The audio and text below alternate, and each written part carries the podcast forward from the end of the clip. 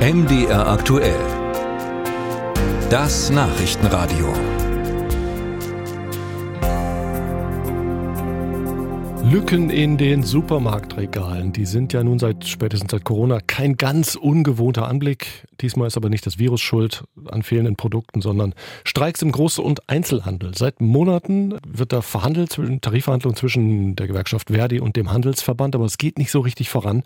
Und immer wieder wird auch in den Zentrallagern gestreikt. Welche Auswirkungen das hat und ob das Weihnachtsmenü möglicherweise betroffen sein könnte, dazu Raya Kraus. In Leipzig sind die Kundinnen und Kunden entspannt, auch wenn vielleicht nicht immer jedes Produkt verfügbar ist. Nee, ich finde, es ist alles gut gefüllt. Die Sachen, die wir meistens kaufen, sind äh, bis jetzt immer da. Tatsächlich bei den Bananen und jetzt so bei so Produkten des, ja, so Hygieneprodukten, so für die Kinder und Reinigungsprodukten, ist mir aufgefallen. Nee, ist mir tatsächlich gar nicht aufgefallen. Da war eigentlich immer alles da. Knabberzeug und bei den Konserven nicht mehr so schlimm wie vor ein paar Monaten, ne, wo das anfing mit Streiks, aber schon hier und da. Seit dem Frühjahr werden Tarifverhandlungen zwischen der Gewerkschaft Verdi und dem Handelsverband geführt, doch es geht nicht voran.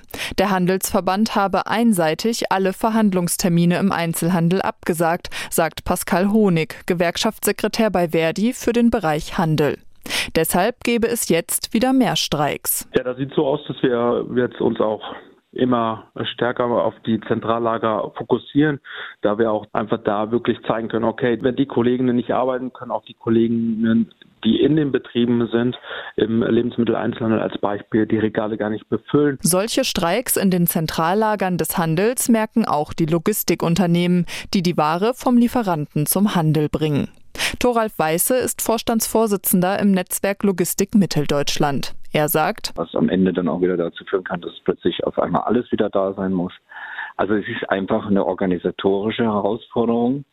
Bis hin, das will ich nicht verheimlichen, kann das natürlich auch zu einer Kostensteigerung beim Logistiker führen, weil man natürlich eine doppelte Belastung dann hat, äh, wenn er dann wieder ausliefern muss und organisieren muss, dass die Ware dann zeitgerecht im Regal im Discounter liegt. Dass es kurz vor Weihnachten in den Supermarktregalen noch einmal deutlich leerer wird, will Gewerkschaftssekretär Honig nicht ausschließen. Man könnte sich darauf einstellen, dass es vielleicht an der einen oder anderen Stelle noch ein bisschen knapper wird. Es sei denn, es komme in den ersten Dezembertagen nun doch noch zu Pilotabschlüssen für den Groß- und für den Einzelhandel.